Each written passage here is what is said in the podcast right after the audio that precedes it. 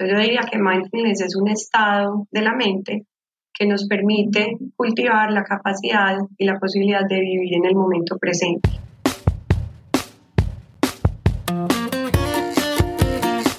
Hola, bienvenidos al Fully Kids Podcast. En este espacio discutimos con expertos preguntas que ustedes nos hacen en fullykids.com y nuestras redes. Conversamos sobre los retos del día a día, de la crianza y salud de los niños.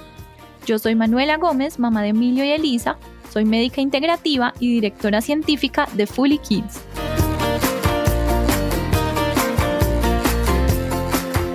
Hola, bienvenidos a un nuevo episodio de Fully Kids Podcast.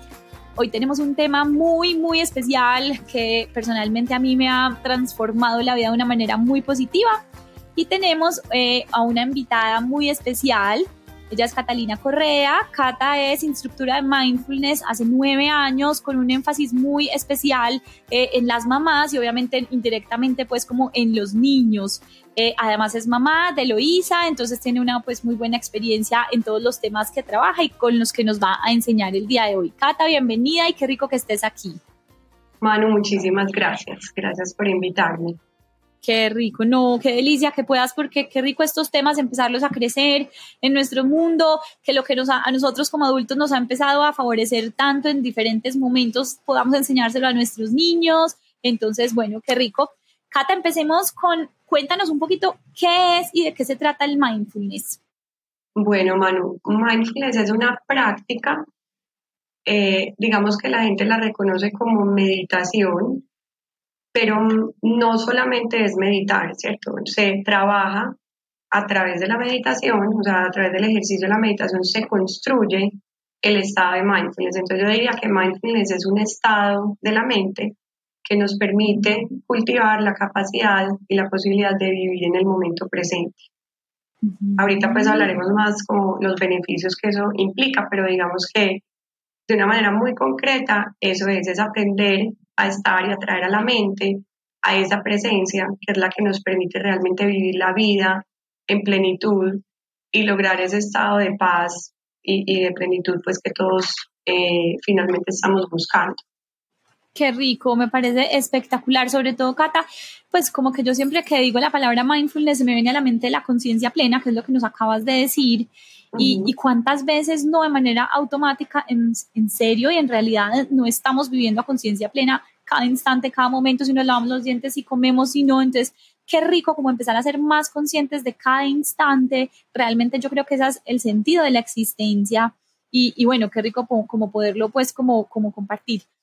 Y qué importante, digamos que para que ahorita nos cuentes cuando lo vayamos a introducir en los niños, que a veces cuando nos dicen meditación, como que creemos que es estar quietos, en silencio, pausados, y a veces la meditación es de mil formas también, ya nos vas a explicar un poco más tu técnica, pero digamos que la meditación tiene mil formas, hay meditaciones pasivas, hay meditaciones activas, y digamos que cualquier cosa se podría hacer de forma meditativa.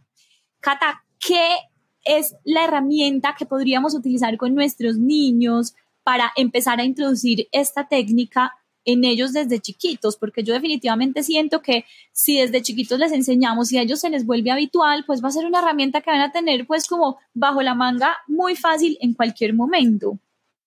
Sí, Manu, pues yo soy una convencida de que uno solo le puede enseñar a los hijos lo que uno es, ¿cierto? Uno puede tener mucho conocimiento, pero si realmente tú no encarnas el conocimiento, es muy difícil enseñarle algo a los niños, ¿cierto?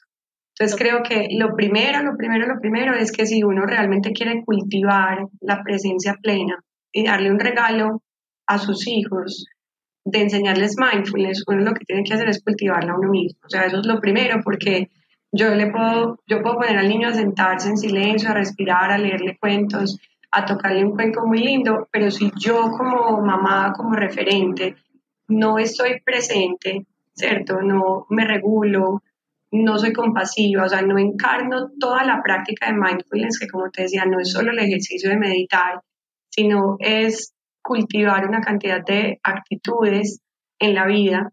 Si yo no hago eso, pues yo no lo puedo enseñar. Entonces, lo primero, digamos, de manera muy práctica, es practicar yo mismo y encarnar la propia práctica.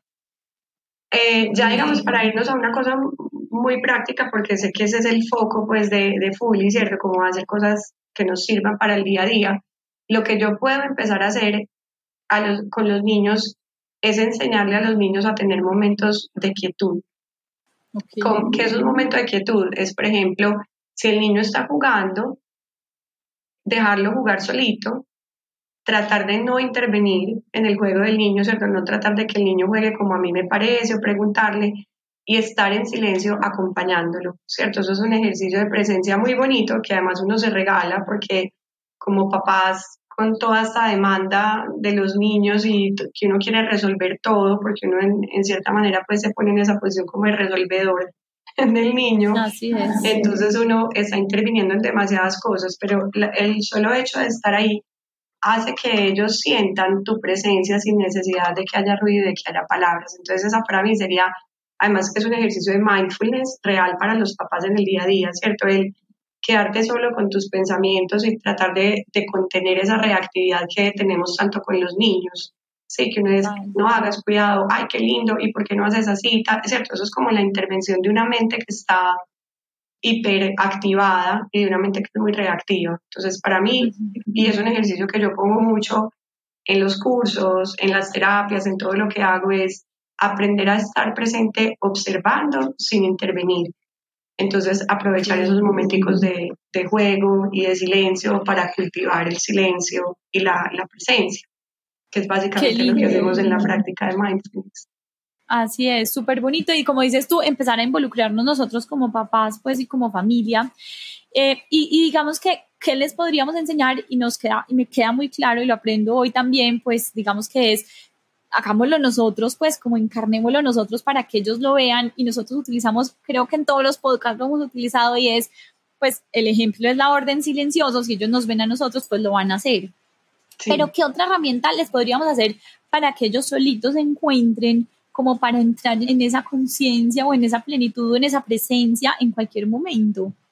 Pues Manu, mira, yo pienso que los niños son presentes por naturaleza, ¿cierto? Porque la condición psicológica o psíquica del niño es la presencia. Ellos no tienen, sobre todo en los estados tempranos, digamos como en esa primera infancia, ¿sí? Donde estamos en ese desarrollo del, pues, del ego, o sea, todavía la estructura emocional no es egoica completamente porque el pensamiento analítico empieza a llegar a los siete años. Entonces, la realidad, yo siento que los niños son realmente presentes. Si tú ves a un niño, tú ves cómo el niño juega, cómo el niño observa, cómo el niño está presente a través de las sensaciones del cuerpo, que mira que es puro mindfulness, ¿cierto? Es decir, yo creo, yo personalmente creo que no es, uno se puede hacer ejercicios y ya te voy a decir un ejercicio que sé que también estamos esperando cuál es el ejercicio para hacer. Pero te quiero compartir este punto de vista porque en ese sentido yo siento que somos los papás los que tenemos más que aprender de los niños en el tema de la presencia que ellos de nosotros, ¿cierto? Entonces eso es muy lindo y también es entrar en el mundo del niño y permitirme yo entrar en ese mundo para yo poder conectarme con esa presencia que ellos viven naturalmente, que ellos viven de una manera orgánica y natural. Ahora, obviamente los niños, por ejemplo, emocionalmente sí son desbordados, ¿cierto? Los niños no tienen esa capacidad de regulación emocional y eso sí es algo que se aprende. Entonces, para poder estar presentes, un ejercicio que a mí me gusta mucho utilizar es cuando ellos tienen, pues como las rabias, las furietas que son, o, los llantos y la pataleta, ¿cierto? Que es el desbordamiento emocional del niño, ¿cierto? Es permitirle al niño sentir la emoción y transitar y no reaccionar en ese momento con él, o sea, no meterte como a tratar de dirigir la emoción del niño, sino dejarlo darse cuenta de lo que está sintiendo, de lo que está pasando y cuando uno vea que es prudente entrar, digamos, a contener, porque el papel de uno como papá en esas situaciones es la contención, ¿cierto? No es la educación, o sea, no hay que entrar a educar ahí, dejarlo sentir y después cuando pasa el episodio de la pataleta, de la rabia, hablar y enseñarle al niño a poner en palabras qué es lo que estaba sintiendo, sobre todo a través de las sensaciones físicas. Entonces, Elo, vi que te dio rabia, ¿cierto? Noté que esa situación te dio mucha rabia. Cuéntame qué te pasó. Y eh, pues el niño explicará con lo que puede, ¿cierto? Y cuéntame de dónde sentiste la rabia. ¿Cierto? Aquí así, y, y, de pronto, y prestarle las palabras, eso es una, una expresión que me la aprendí de una amiga, psicóloga con la que trabajo y me gusta mucho usarla y es prestarle las palabras al niño, o sea, no es decirle, tú sentiste esto, sino tal vez crees que también de pronto te pudo haber dado rabia por eso, o y tú sientes cuando tienes rabia que se te aprieta la mandíbula para ayudarle al niño a relacionar su experiencia como en su cuerpecito con las cosas de la rabia. Qué lindo. Mira, eso es una cosa que se puede hacer siempre, ¿cierto?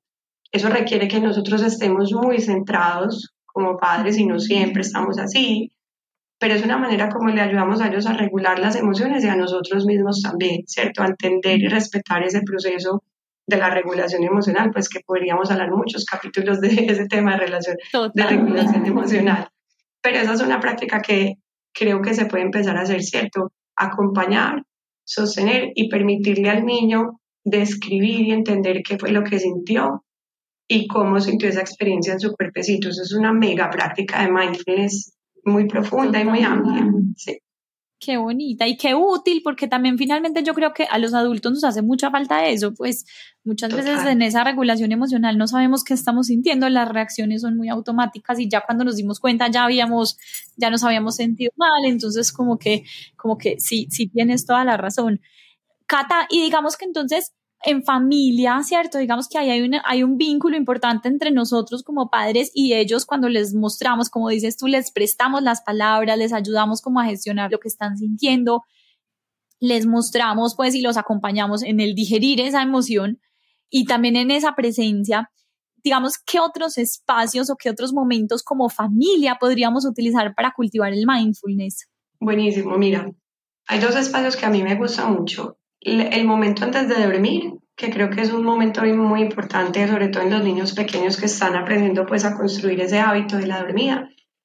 Eh, y que no es solamente pues en los primeros meses de vida, sino que aún cuando el niño tiene 3, 4, 5, 6 años, el tema del sueño es un tema, porque aparecen los miedos, bueno, porque... Entonces, ¿qué me gusta mucho hacer? Que ese momento se convierta en una práctica de mindfulness, entonces crear un ritual donde empezamos a enseñarle a nuestra mente a desacelerarse, porque la mente ha tenido tanta actividad, tanto estímulo durante el día, ¿cierto? Y nosotros pretendemos que el niño de una vez como que corte eh, la actividad y entonces ya te vayas a dormir, ¿no? O sea, si el cerebro está sobreestimulado, que normalmente los cerebros de todos nosotros, los occidentales, está sobreestimulado, eh, ¿Por qué? Porque hemos visto demasiados mensajes, oído, hemos vivido emociones, hemos tenido experiencias, hemos digerido comida, o sea, todo eso son estímulos. Entonces, crear una hora antes el ritual de la dormida. Entonces, en mi casa, por ejemplo, ¿cómo lo hacemos? Empezamos a apagar, primero, apagar pantallas. Si hay pantallas, nosotros no vemos mucha televisión, pero él lo sigue televisión todos los días en la tarde. Entonces, por ejemplo, eh, una hora por lo menos antes de, de dormir, apagar televisiones, Ahí es un compromiso de los papás, no estar pegado obviamente a los celulares, sino pues ponerlos en silencio, dejarlos por ahí, empezar a bajar las luces, empezamos a bajar las luces, a veces ponemos musiquita suave, ¿cierto?, de fondo, y nos empezamos a calmar. Entonces es un momento en el que yo intento no hablar tanto, que las mamás echamos mucha carreta, decimos demasiadas cosas, entonces trato de empezar a reducir el estímulo y la conversada, ¿cierto? Y más a estar así, entonces ya viene el ritual pues del baño, de la pijama, los que se bañan por la noche, podemos poner esencias, aromas, estímulos que convoquen a la calma, ¿cierto? Eso es un espacio muy hermoso que además nos sirve a los papás, que también estamos hiper revolucionados y nos ayuda también a entrar en esa calma, pues que muchas veces queremos, pero no procuramos con los hábitos. ¿Cierto? Entonces ese es uno. Y el otro, Manu, que es muy lindo, es el tema de la alimentación. Tú sabes que en mindfulness hay una rama muy hermosa, ¿cierto? Y muy, muy profunda que se llama mindful eating o alimentación en atención plena. Entonces, el estar en atención plena con el alimento permite que haya espacios de familia, ¿cierto? Compartir ese espacio, pero además experimentar el momento de comer como un momento de compartir como un momento de gratitud, que es una de las valores de la práctica de mindfulness, el agradecer por estar juntos, el agradecer el alimento que tenemos, no desde la culpa, no porque los niños en África se están muriendo de hambre, sino desde la gratitud de ese alimento que pasó por todos esos procesos, de todas las personas que participaron en el proceso de que ese alimento esté ahí, de poder compartir juntos, de poder sentir a través del gusto, del olfato, de la vista, ¿cierto? Que tenemos un cuerpo sano que es capaz de, de vivir y de sentir y de sentarnos a degustar el alimento, ¿cierto? Tratar también de comer con menos alboroto, menos cosas, son prácticas que se van logrando, pero ser conscientes de eso, de los colores, de las formas, de, de las texturas de los alimentos. Entonces ahí, desde, desde mi punto de vista, dejar a los niños jugar con la comida, no porque no se la vayan, no como que la tiren pues y eso, sino experimentar a través de la comida. Pues nosotros, por ejemplo, ¿por qué nos comemos una papita a la francesa con la mano pero un pedazo de carne? No, son convenciones culturales, ¿cierto? Pero en la casa podemos dejar que el niño explore y nosotros mismos también invitarnos a explorar a través de todo eso que los niños son capaces de ver y que nosotros hemos perdido por tener pues ya la mente tan configurada y tan condicionada. Pero ese es otro momento muy hermoso de la práctica de mindfulness que se puede hacer de manera muy simple. Total. Ahí se me viene a la mente, Cata, y yo utilizo mucho eh, tanto en mi grupo como de meditadores, como en mi casa y en mi familia con los niños, a mis hijos les encanta la aromática, o sea, como el ritual de que vayamos a la huerta, cojamos las hojitas, metamos, la metamos en el agüita caliente y trabajamos mucho como ese ritual del maestro Thich que es bueno, entremos en contacto. Entonces cada uno coge su tacita, revise y muy importante y puede ser un tip chévere para el mindfulness como invitar los cinco sentidos. Yo siempre les digo como que cómo lo estás viendo, qué estás escuchando en este momento, cuál es la temperatura que tiene, cuál es el sabor que tiene, el olor. Entonces, como que los sentidos y lo que tú decías ahorita de las sensaciones son una vía que nos conecta mucho pues como con estar presentes.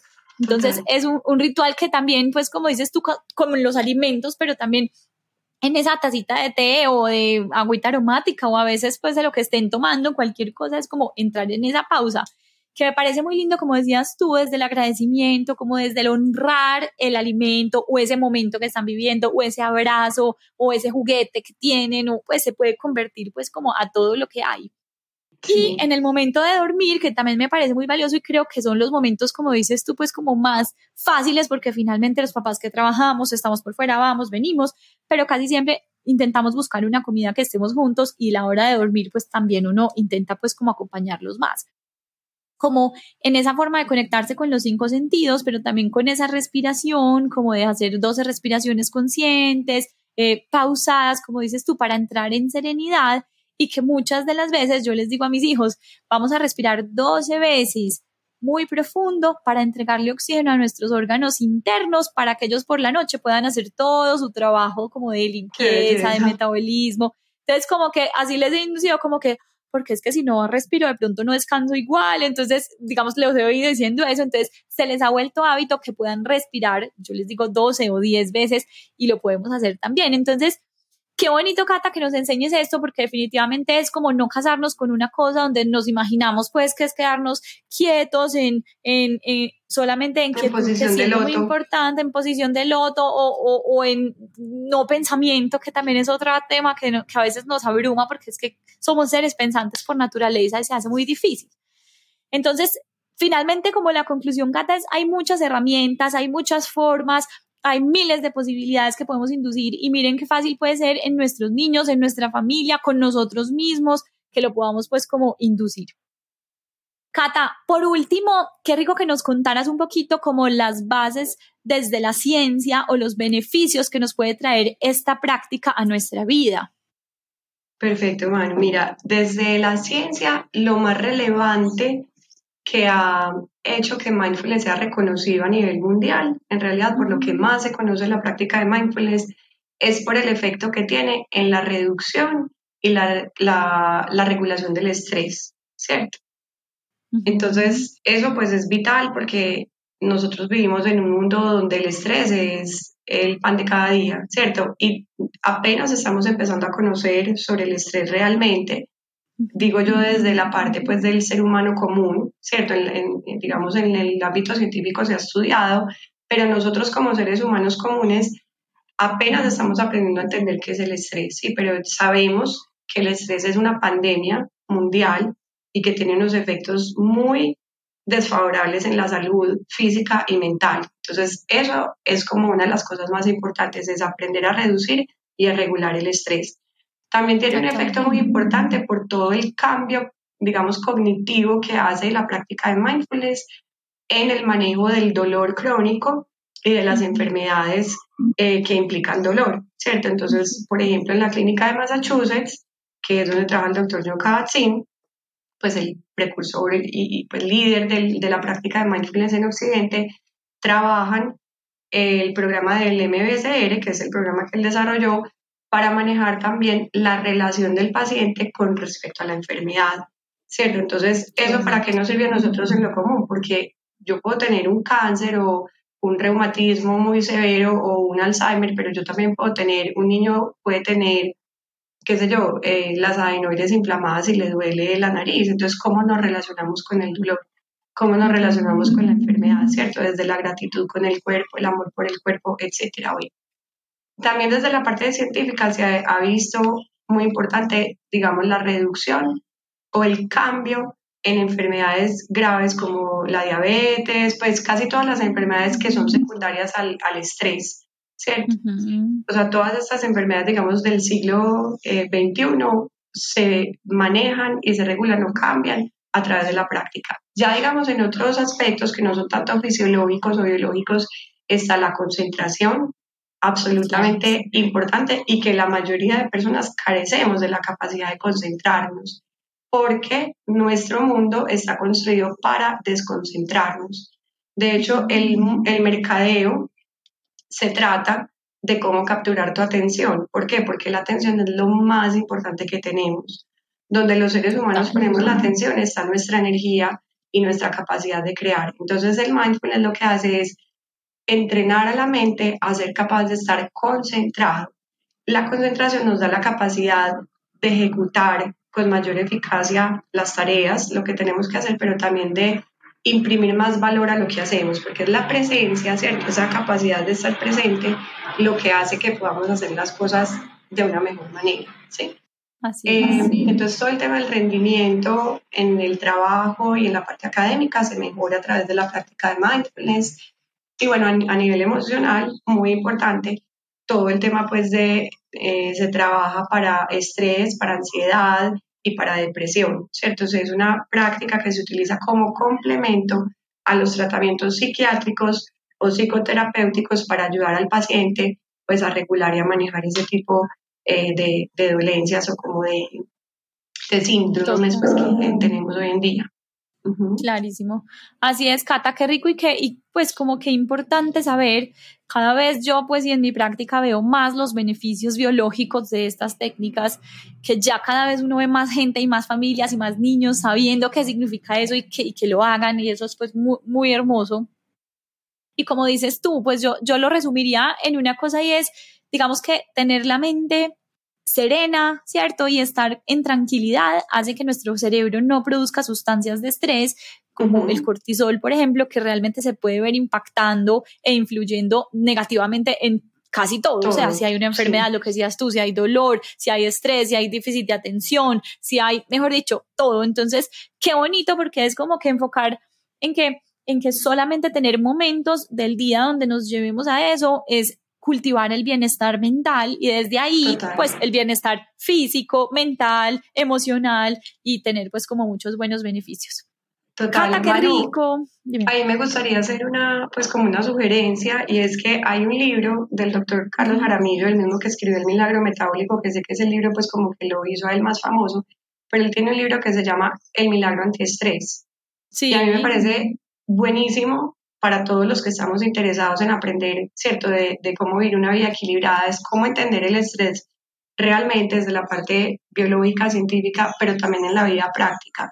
Me parece una recomendación pues como muy oportuna para hacer, para aprender sobre eso y realmente como cultivar pues ese, ese estado de tranquilidad y de presencia que no es una cosa meramente espiritual o mística, sino que tiene impacto en nuestra vida real. Y hay una frase que a mí me gustaría mucho decirte, Manu, para cerrar, que tiene que ver con eso que tú estabas hablando, y es que eh, es una frase, no sé de quién es, pero se oye mucho en la meditación, y dice, Si te ha dado paz, entonces te lo ha dado todo. ¿cierto? Entonces yo creo que para mí el camino es la búsqueda de la paz. Hay muchas personas que en terapia o en los cursos me preguntan, Cata, entonces, ¿esto está bien o está mal? No, mindfulness no te dice si está bien o si está mal, ¿cierto? El resultado que tienes que averiguar es cuánta paz te dejo. y ese es el termómetro del corazón, ¿cierto? Entonces, todo lo que sea el cultivo de la paz, pues para mí ahí está la inversión más importante. Total, así es, es verdad. La paz será tu termómetro, que es lo que tú dices, como no desde el juzgamiento del bien y el mal, sino desde cómo te sientes y qué rico. Cata, maravilloso, qué, qué, compartida de temas más, más valiosa. Mil y mil gracias por estar con nosotros hoy. Esperamos volvernos a encontrar de nuevo para conversar distintos temas y te agradezco en el alma que nos hayas acompañado el día de hoy. Te mando un abrazo. Manu, a ti también muchísimas gracias. A mí también me encantaría, podemos hablar de muchísimas cosas y yo encantada de participar en este proyecto tan hermoso de Full. Qué rico. Mil y mil gracias. Espero que a todos les haya servido mucho esto que acabamos de compartir y con las herramientas que les dimos que puedan empezar a aplicarlo en la casa y no como creernos, sino experimentarlo y a través de eso, pues que nos puedan contar cómo les pareció y cómo les fue y qué beneficios vieron eh, impactando sus vidas. Un abrazo y que tengan un día muy feliz. Cata, mil gracias. A los que nos escuchan, muchas gracias por compartir su atención con nosotros. Esperamos que salgan de aquí con una herramienta más para sus vidas. Recuerden visitar fullykids.com o nuestras redes arroba fullykids. Hasta que nos volvamos a encontrar.